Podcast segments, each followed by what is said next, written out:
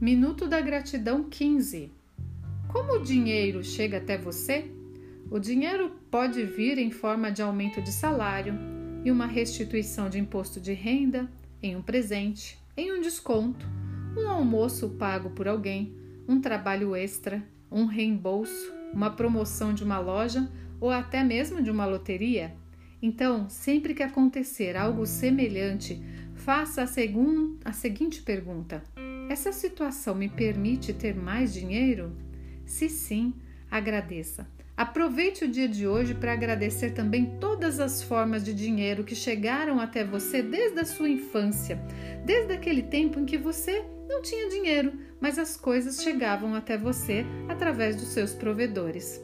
Na verdade, então, se você analisar bem, você sempre foi uma pessoa provida de muito dinheiro e o dinheiro vem fácil para você.